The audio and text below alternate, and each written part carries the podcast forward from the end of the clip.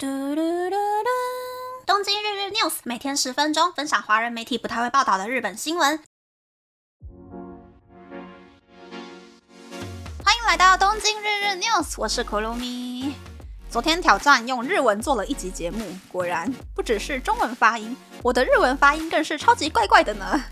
编辑的时候就觉得我也不会形容啦，但是说真的，这种好像。跟新闻有一点点关系，但其实几乎都是闲聊的 JP 系列，一个月来个一两次，好像也是挺不错的。但是我要先来诚实自首，那个日文的介系词啊，其实都是 Google 的自动校正帮我写的。然后那个中文翻译啊，该怎么讲？有时候说到一些日语语感比较重的词汇，我就不知道该翻成什么中文会比较好。但是熟能生巧嘛，虽然一整集都说日文，对我来讲负担其实蛮大的。但就跟平常的东京日日 news 一样，慢慢的改善总是会越来越好的，应该是这样的吧？那来聊聊我最近假日都在干什么吧。虽然还蛮早的，但是我一直都在准备二月回去台湾过年的时候要带什么东西回去，尤其是我表哥 A.K.A 我妈的干儿子，夏天才刚刚出生的小宝宝的礼物，真的是很犹豫耶。上一次五月黄金周回去的时候啊。姑姑，我就准备了一套新生儿的围兜兜、手套跟袜子。那个时候还不知道是生男生还是生女生，所以姑姑我就买了嫩黄色小鸭鸭图案的东西。现在已经知道是女生了嘛，所以姑姑我就一直在看小宝宝有没有什么可以买的东西。先讲哦，因为这个也是我妈的孙女，所以姑姑我真的是完全没有在 care 价钱的。反正我就是先在日本的网站看可以送小宝宝什么东西。但是睡衣呀、玩具、围兜兜这种日常用品，家里一定都很多嘛，所以我就去看了英国百货公司 Selfridge 的网站，看看有什么小朋友可爱的外衣。看了几个没有卡通图案的长袖外套，就让我发现，Chloe 居然整件都是 so gay 呢，内里、外层还有填充全部都是 polyester，换算成日币居然还要卖四万六千五百元耶！啊，其他品牌的设计又没有很可爱。所以我就决定说，嗯，可以早一天去日本桥的三月新馆，直接用我的眼睛去确认衣服了。三月新馆如果找不到我喜欢的衣服的话呢，我就去日本桥另外一头的高岛屋本馆找。我就不信在东京都心里面找不到一件我觉得很可爱，然后材质又很有良心的衣服。那么，那么接下来要来跟大家分享两则日本新闻。一则新闻是，即使到了令和时代，履历表的大头照依旧是面试官的重要参考依据吗？最近有很多在准备就职活动的学生到照相馆拍摄大头照，有很多求职者会请照相馆帮忙修正肤质和细节。到底履历表的照片是面试官的参考依据吗？经营求职网站的品种光表示，不能说照片没有参考价值。有单纯看照片选人的公司，也有公司是不考虑美丑，而是按照照片看起来有没有自信或是笑容可不可爱来判断求职者有没有胜任工作的能力。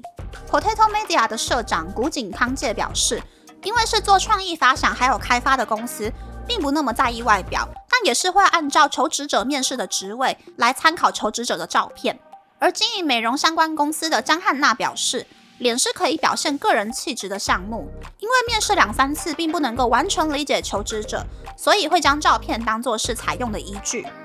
另一方面，国际律师八代英辉则表示，可以理解脸会影响一个人的气质，但脸并不代表一个人的能力，所以不能理解现在的求职者会附上修图过的照片的这种行为。不过，因为现在的求职者大多会在求职网站上泼上自己的照片，还有履历表，等待面试邀约。对此，美容公司老板江汉娜表示，韩国有许多求职者照片和本人的差异很大，但如果能够因为照片而获得面试的机会，对求职者来说就是一个很好的结果。然而，国际律师八代英辉则表示，在英国和美国，在履历表上面放照片或是写上年龄以及性别是违法的。在履历表上附上收过的照片是一种非常过时的做法，但现实却是在日本，如果没有附上照片，往往会被当作没有求职意愿，根本就收不到面试邀约。其实，去年六月，中京大学准备了许多电脑生成的人脸照片，对大约八百名 HR 进行调查，分数最高的是长相普通的女性，分数最低的是一脸看起来就有生病的人、咖啡色头发的男生和肥胖的女性。但这样子只录取平庸的人的判断标准，很容易让企业与有实力的求职者擦身而过。那么，实际访问想进入美容行业工作的女大学生，她表示，修图只是因为想要消除自己没有信心的部分，而且有了优秀的外貌才能够吸引 HR 看履历。在某种程度上，打理好自己的外表是很重要的。而事实上，一百个求职生当中就有九十个人会修图，没有修图的十个人很容易就落选。除非大部分的人都放弃修图，不然日本求职生的修图风气是不会消失的。嗯，我觉得这个好像跟远距上课有点关系。远距上课的时候，每个人润的柔光还有校色都开好开满，自己都已经看习惯有修正过的脸，当然不会想要给陌生人看没有修正过的照片嘛。其实我自己也是，第一份工作放的大头照是在很阳春的照相馆拍的，只有修掉瑕疵的照片。但是去年找工作的时候放的是在有三段修图的自动拍照机照的，有柔光也有校色过的照片。我自己也是放修过的图啦。而且公司电脑里不管是 Zoom、Meet 还是 Teams，特效我都是开好开满。就算有化妆，我也是很不习惯露脸。这大概就是太熟悉网络的后遗症。可是这并不代表我在现实生活中不敢露脸哦。啊。在日本出门的时候我会化妆，可是，在台湾的话，除非我有打算可能要拍美照，不然我都是素颜出门的。我觉得修图并不代表这个人不自信、很内向、很害羞，搞不好就只是单纯习惯看有加了柔光还有美肌的脸而已。重点还是要看一个人从照片散发出来的气质吧。第二则新闻是，虽然我只喝黑咖啡不喝拿铁啦，但是我也很好奇，为什么日本超商的罐装拿铁种类和甜度会越来越多呢？虽然有一派消费者认为黑咖啡对身体比较健康而不喝拿铁，但在追求健康饮食的反动以及每天接受过多的生活压力的情况下，也有很多人会喝有糖分、有甜味的拿铁。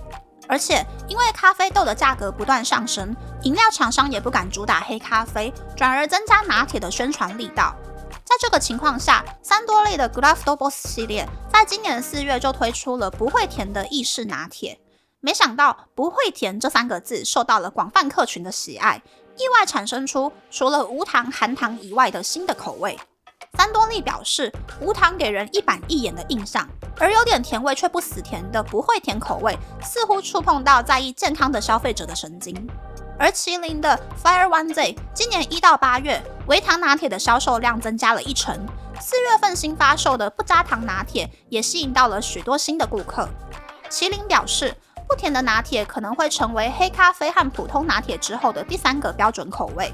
除此之外，伊藤园的 Talis 无糖拿铁上一季的销售增加了百分之三十。日本可口可乐的无糖拿铁乔治亚 The Zero 也在九月份改版，有望成为新的标准商品。在不会甜的无糖拿铁越来越流行的情况下，三多利的 g l a f t o Boss 系列在九月中却发售了新的豆乳拿铁，口感佳又更健康的植物性豆乳拿铁，能不能够在罐装咖啡的市场中掀起新的旋风呢？嗯。选这则新闻的原因，是因为早上我去全家买 Talis 的黑咖啡的时候，就发现各种品牌的罐装咖啡都折价十元，就只有黑咖啡没有打折。这篇新闻就帮我解答了呢，原来是因为咖啡豆变贵了，所以厂商们都不愿意搞折价活动啦。但是仰赖咖啡的我，还是买了没有打折的 Talis 黑咖啡啦。这么说的话呢，其实我在家里喝的星巴克贝罗娜咖啡粉，以前一包一百四十公克，大概是日币六百五十元左右。前几个月突然变成日币七百多，快八百。我还想说，哎，这个是新出的大容量包装吗？结果只是涨价了。但是最可怕的是，写稿的时候我重新确认了贝罗娜的价格，发现它已经涨到了日币九百七十元了。虽然涨很大啦，但是这就是我喜欢的口味，我就是没有办法放弃维罗娜呀。但是如果一包维罗娜涨价涨到日币两千块的话，我可能就会买整箱的 talis 黑咖啡回家喝了。好可怜的我。那那么这次的分享就到这边，不知道大家喜不喜欢这样的节目呢？欢迎大家留言和我分享你的想法。喜欢这个节目的朋友，可以在 Apple、Spotify、Google、s o u n KKBox、My Music、First Story、Mixerbox 等 Podcast 平台和 YouTube 订阅《东京日日 News》，多多按赞、评分或是填写资讯栏的节目优化问卷，帮助这个节目变得更好。还可以在 Instagram 或 Search 追踪《东京日日 News》JJ Tokyo 的账号哦。拜拜。